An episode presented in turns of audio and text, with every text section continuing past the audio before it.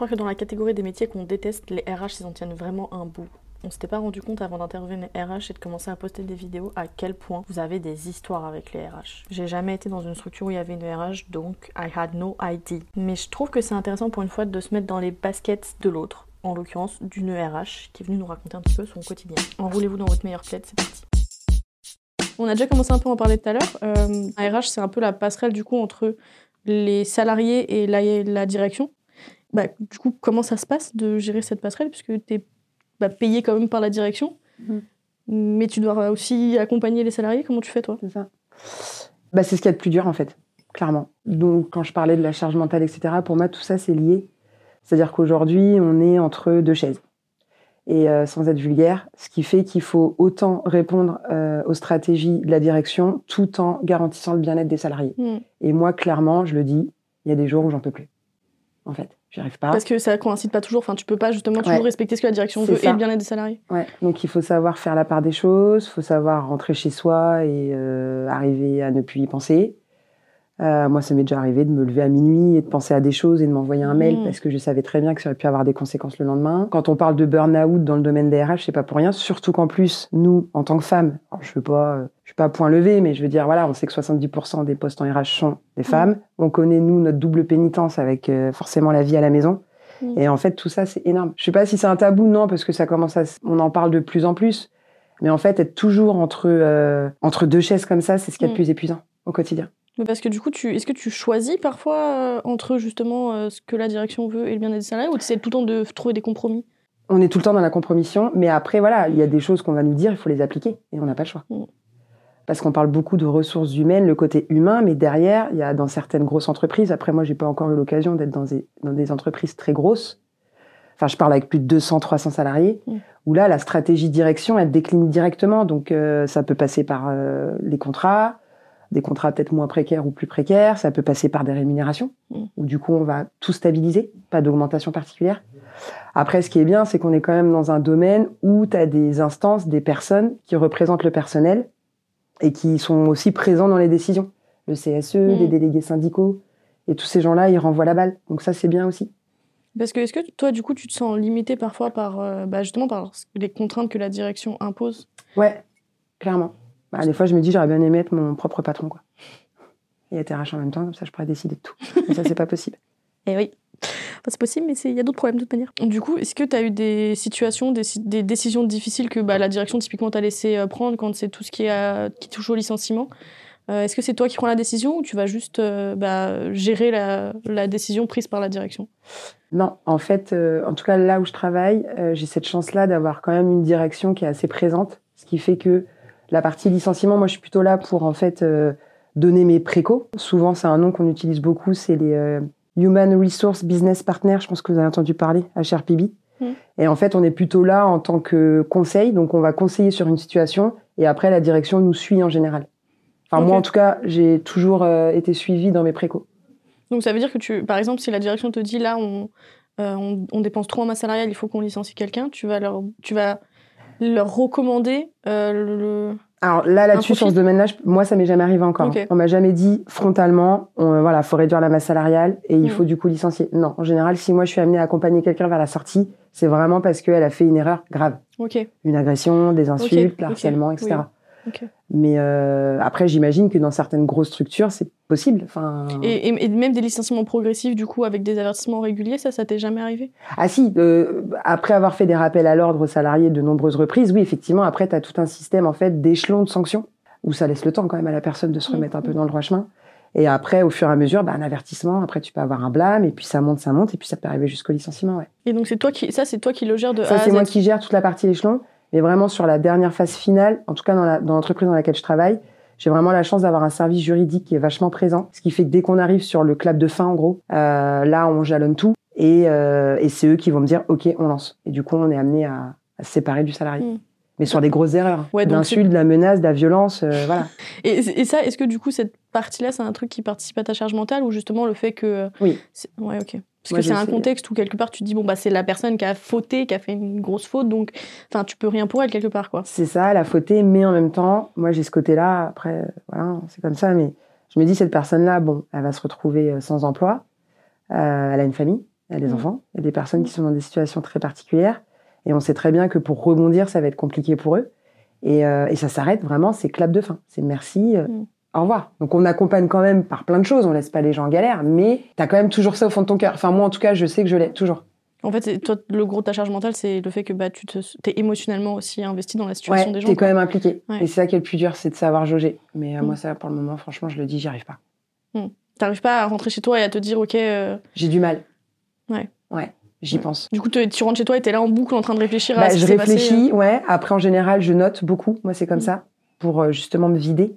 Euh, Mm. Je dors bien, donc euh, je sais que je suis pas en situation euh, de stress, voilà. Mais faut quand même penser que, je- après certaines RH, moi, j'ai quand même pas mal d'amis qui sont dans ce domaine-là, qui me disent que tu t'arrives pas à déconnecter à 17 ou 18 heures, c'est pas possible. Mm. Tu as quand même toujours un temps où il faut que tu arrives à te poser, enlever les mauvaises peut-être ondes et repartir après bien, quoi. Parce que tu as ta vie de famille aussi qui- qu'il Oui, faut faire, ou ta vie perso, quoi. Après, on est quand même vachement accompagné. On est dans une société où, voilà, tu as la médecine du travail. Mm. Enfin, nous, on est du côté de Mantes. Enfin, on a une médecine du travail au top. Ils sont toujours présents. Il y a le moins de soucis. On peut les appeler, avoir des rendez-vous avec des psychologues, etc. Donc ça, on est quand même dans une belle société, tu vois. Enfin, en France, on est bien là-dessus. hein. On nous accompagne. Et dans, justement, dans tout ce qui est problématique, est-ce que tu as eu des trucs euh, euh, vraiment euh, des, du, du harcèlement que tu as observé ou que des situations, des conflits que tu as dû régler où il y avait des, un harceleur et un harcelé Ouais, alors moi, ça m'est arrivé dans une ancienne expérience. C'est là où je me rends compte que j'étais pas, je pense, au rendez-vous. C'est qu'en fait, je pense que j'étais clairement face à une situation de harcèlement d'une personne sur une autre. Je pense pas l'avoir banalisé, mais en fait, j'ai, euh, je me suis dit, bah, bon, ils ont peut-être des petits soucis, des petits conflits internes. On va essayer de trouver une solution. Je vais essayer de les voir, etc. euh, Faire un point pour les deux. Deux comme d'autres conflits que tu as eu à gérer où c'est Voilà. un désaccord relationnel sans forcément. euh, Mais en fait, aujourd'hui, avec la digitalisation, avec Balance ton port, avec tout ça, en fait, ça a pris une autre dimension. Et aujourd'hui, c'est vraiment reconnu. C'est-à-dire qu'aujourd'hui, il y a des personnes en entreprise qui sont dédiées à ça. Mm. Pour faire des enquêtes, pour après avertir les instances représentatives. Donc, c'est vraiment quelque chose qu'il faut pas mettre de côté. Et en fait, le harcèlement, ça peut commencer sur euh, bah, des insultes, des bousculades, euh, ou même quelquefois juste euh, la récurrence, en fait, de Mm. toujours répéter à Mm. quelqu'un qu'elle fait pas bien quelque chose, des choses Mm. comme ça. Et il faut être vachement vigilant parce que en fait, on, se rend compte que tu as beaucoup de salariés. Ils, dans leur tête, pour eux, c'est pas du harcèlement, c'est juste que j'ai un supérieur qui va à chaque fois me tomber sur le dos. Mais non.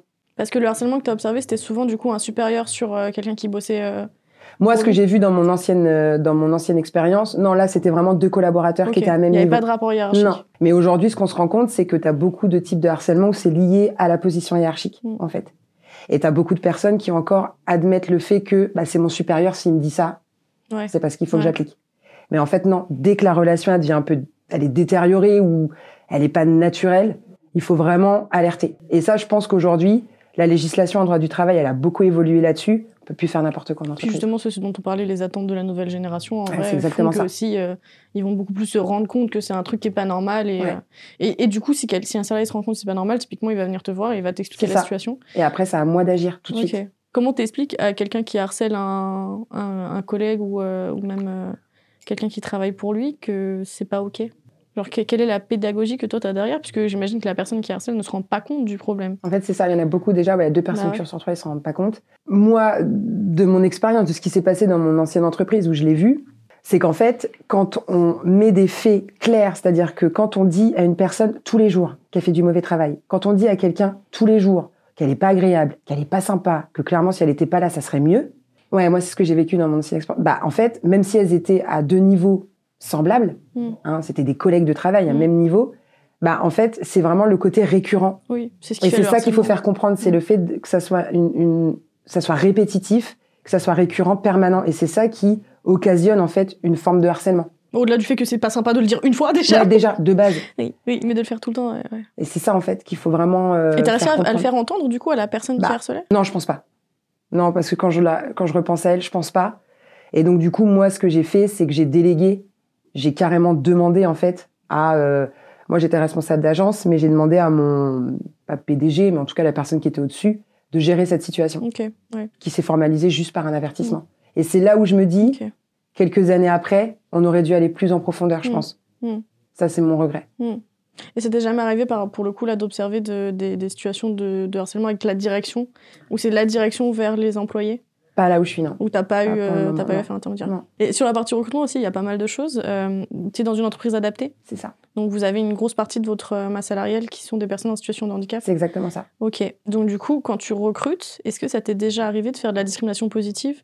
Ou tu recrutes pas quelqu'un qui est peut-être plus qualifié, mais parce que du coup, il n'est pas en situation de handicap, et que toi, tu recrutes un certain nombre de personnes euh, en situation de handicap? Alors, non, nous disons qu'en fait, euh, pour être synthétique, nous, l'entreprise adaptée, on a un agrément de l'État. Ouais. C'est-à-dire qu'en fait, l'État, ils savent. Nous, on est là pour inclure plus facilement des personnes en situation de handicap. Mm. Moi, en soi, mes postes vont être ouverts principalement aux personnes qui ont cette obligation d'emploi. Si je suis travailleur handicapé, j'ai une obligation d'emploi. Donc, effectivement, ils sont alors, favorisés. Ils sont prioritaires. Et, Ok, donc tu as que des candidats de personnes en situation de handicap? J'ai de tout. Après, c'est juste que moi, aujourd'hui, la chance que j'ai, c'est que je me suis pas retrouvée dans une situation où j'ai dû me dire, bah, je vais prendre cette personne en situation de handicap à défaut de quelqu'un qui ne l'était pas et qui était plus compétent. Moi, aujourd'hui, Ça t'est jamais arrivé non, toutes les personnes en situation de handicap que j'ai sont compétentes sur leur poste. Elles veulent travailler chez nous parce qu'on est dans un cadre bienveillant et qu'on les accompagne beaucoup. C'est-à-dire, moi, dans l'entreprise dans laquelle je suis, tu viens chez moi, tu es en situation de handicap. Moi, j'ai un parcours de, enfin, un parcours d'intégration qui est super long. Mm. Et on s'adapte, on aménage vraiment, à- pas à l'extrême, mais au maximum pour que la personne en situation de handicap se sente bien. Mm. Parce que moi, j'ai tout type de handicap dans mon entreprise, plus ou moins lourd, cognitif, physique, voilà. Euh, certaines pathologies aussi. euh, Du voilà, coup, moteur et mentaux, les Ouais. Et donc en fait, l'idée c'est vraiment de se dire qu'une personne qui a une pathologie, par exemple d'autisme, elle va pas pouvoir appréhender le poste de travail de la même manière Mm. qu'une autre personne. Mais par contre, moi, je lui assure que pendant deux semaines, elle va avoir euh, un superviseur, un encadrant dédié pour l'accompagner au maximum. Donc c'est pour ça que moi j'ai choisi aussi de Mm. travailler en entreprise adaptée. J'ai l'impression d'être carrément plus utile en fait. Ouais, ouais, ouais, L'accompagnement que toi, tu as en tant qu'RH, il est beaucoup plus poussé parce qu'il y a des besoins. Mais en plus, ça doit être hyper difficile parce qu'en fonction des, des, des types de handicap, il y a un accompagnement qui est hyper différent à proposer. C'est pour ça qu'on euh, est formé là-dessus aussi. En tant que RH, on a des formations sur justement l'appréhension du handicap. Là-dessus, on est vachement bien accompagné. Et l'idée, c'est de se dire que tu peux pas appréhender quelqu'un de la même manière. Une personne qui est en situation d'analphabétisme, par exemple, bah voilà, je sais que je vais plutôt communiquer avec lui avec des logos, des pictos, Mm. où euh, on va prendre un peu plus de temps. Donc c'est ça aussi qui, quelquefois, peut occasionner une vraie charge mentale aussi, hein, plus importante, puisque tu peux pas communiquer pareil. Moi, j'ai une personne qui est sourde et muette au sein de mon entreprise. Ouais. Donc j'ai appris une, euh, quelques bases de langue des signes. Ah oui. Et, comment ça se passe pour. euh, bah, typiquement, euh, l'intégration avec les, les personnes qui sont pas en situation de handicap dans la société Parce que tout le monde ne parle pas la langue des signes, si on prend cet exemple. Ouais. Et est-ce que vous, enfin, vous mettez des choses en place justement pour qu'il y ait quand même une cohésion d'équipe et que. Ouais. Bah en fait, les personnes qui sont alors pas en situation de handicap euh, et qui vont être amenées à travailler avec des personnes vraiment où la pathologie est lourde, hein, Mm. tu vois, euh, bah on les forme. Après là, je sais que sur mon plan de formation annuel, euh, tu vois, moi j'ai là par exemple bah, à la fin du mois, j'ai encore la personne pour la langue des signes qui revient pour refaire encore une piqûre de rappel. Donc, tu as l'idée- des, des formations à la langue des signes ouais, qui... ouais, ouais. Ok, trop bien. Ouais, c'est génial. Franchement, moi j'ai adoré. Après, je suis pas forte forte, mais j'ai quelques bases. Mais c'est vrai que là, par exemple, je sais que c'est quelqu'un qui va venir peut-être trois fois dans l'année et qui va faire des bien. piqûres de rappel pour les En vrai, même tout le monde, c'est trop cool juste d'avoir des Ouais. bases et puis, enfin, juste euh, quand tu croises quelqu'un d'handicapé, de pouvoir dire bonjour. euh. Juste ça, ouais. C'est super important. J'avais pris la LSF au bac et j'ai Ah eu ouais 9. Non. Parce que je l'avais pris en candidat libre en fait et j'étais pas du tout assez assidue. Ok, donc du coup, tu as, de la formation euh, spécifique qui concerne Ouais. tout le monde euh, pour qu'il y ait une meilleure intégration des personnes en situation de Et on leur dit bien, c'est-à-dire que après les gens qui viennent chez nous, moi c'est la première chose que je leur dis, c'est que vous êtes dans une entreprise adaptée. Mm. Vous n'êtes pas Mm. dans une entreprise dite classique. Ce qui veut dire que déjà faut se préparer. Mm. Et moi, toutes les personnes qui viennent chez nous, ils le savent. Et en fait, ils sont là pour ça aussi. C'est arrivé ça quand tu fais, quand, quand as fait les, les, les entretiens, que tu as des personnes du coup qui sont pas en situation de handicap, que ça dérange? Ouais. Ok. J'en ai eu deux. Mais moi, ça fait deux ans que je suis là-bas. Deux personnes qui m'ont dit, moi, clairement, je vais pas avoir les épaules. Donc Alors, moi, je c'était- préfère. ouais, oui, tant mieux, au moins ils sont capables de. Et, et après coup, du coup, des gens que t'as, qui sur le, sur le coup se sont dit c'est ok et qui finalement ont peut-être rompu la période d'essai ou qui simplement sur la durée se sont rendus compte que. J'ai pas eu. Ok, donc c'est vraiment euh, tout le monde arrive à taffer ensemble euh, Ça se passe très sans bien. aucun problème. Quoi. Ah ouais, nickel. En Mm. fait, euh, enfin pour moi, c'est ce que je dis souvent en recrutement. Enfin, moi, la question du handicap, c'est pas une question. Enfin, moi, j'ai pas de problème avec ça. Moi, le seul Ouais, truc, c'est que nous, de par notre agrément de l'État, il faut que la personne qui est en situation de handicap soit transparente avec moi et me dise ce qui ne va pas et ce Mm. que je peux faire pour Mm. que son poste de travail soit mieux. Moi, c'est juste ça. Et après, je trouve des solutions sur l'ergonomie du poste, sur le temps de travail. On Mm. aménage sur l'accompagnement, le tutorat. C'est vrai que ça doit rajouter à ta charge mentale, ça. hein. Mais franchement, ça se passe bien. Moi, j'ai une équipe du tonnerre. les salariés sont, sont géniaux. Enfin, après oui, des fois ça se passe un peu moins bien, mais c'est une vie de société, mais voilà, Mm. à une autre échelle. Mais honnêtement, euh, voilà, ça se passe bien. hein. Enfin, moi, je suis quand même contente. Hein. Fatiguée, mais je suis contente. C'est trop cool. J'espère que cet épisode vous a plu et que vous avez trouvé ça intéressant. On se retrouve la semaine prochaine avec un nouveau podcast.